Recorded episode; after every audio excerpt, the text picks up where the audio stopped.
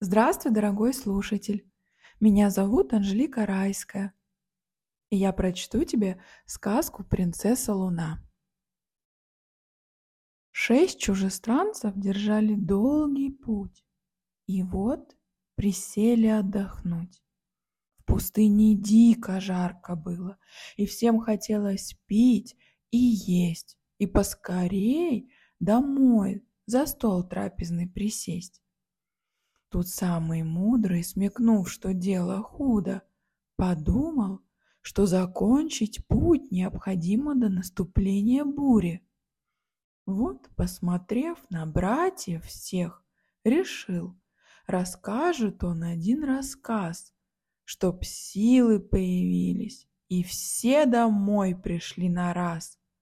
Он быстро начал. Жила-была принцесса. И встретила она простого чужестранца. Без памяти его она любила и не могла ни пить, ни есть, когда любимый уходил дорогой длинной, в которой на середине не свернуть. И вот однажды, как обычно, он собирался в долгий путь но сердце чувствует беду, все как во сне, в ночном бреду, и не пускает вдруг она его, и льются слезы на лицо, не хочет даже провожать. А он ей говорит, «Чего ты, мать, я столько лет бродил в пустыне, ну что ты жути нагоняешь и сердце биться чаще заставляешь?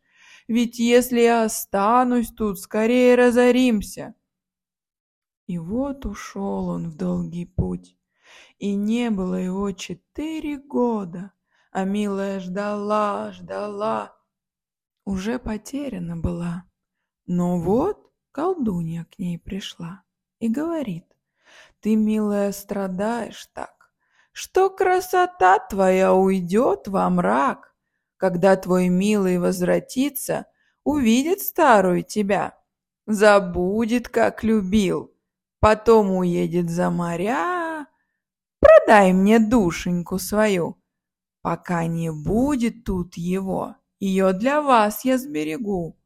И сколько времени прошло, пред ним предстанешь ты молодой, но помни, только ночью сможешь жить, луной и звездами светить. Один лишь день тебе даю, Ответ твой к вечеру приму. Недолго думала принцесса. Дала согласие и стала только ночью жить, луной и звездами светить.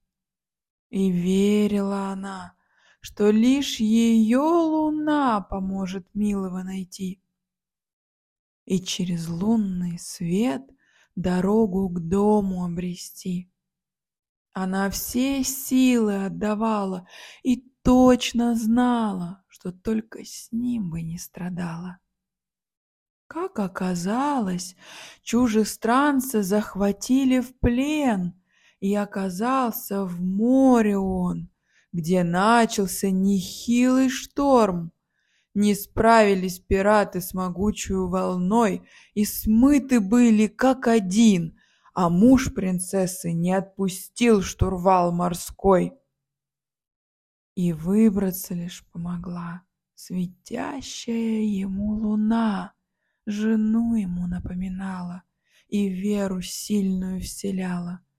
Столь ярко светом озаряла путь, что вскоре смог он любимую вернуть и ту колдунью отпугнуть. Все чужестранцы вспомнили своих любимых жен и тут же силами собрались и быстро в путь направились. Мудрец поведал им рассказ, который был совсем не сказ. Домой все к вечеру вернулись, и все сидели за столом. На нем горели свечи, но ярче всех была луна под их окном. Такой вот чудный вечер.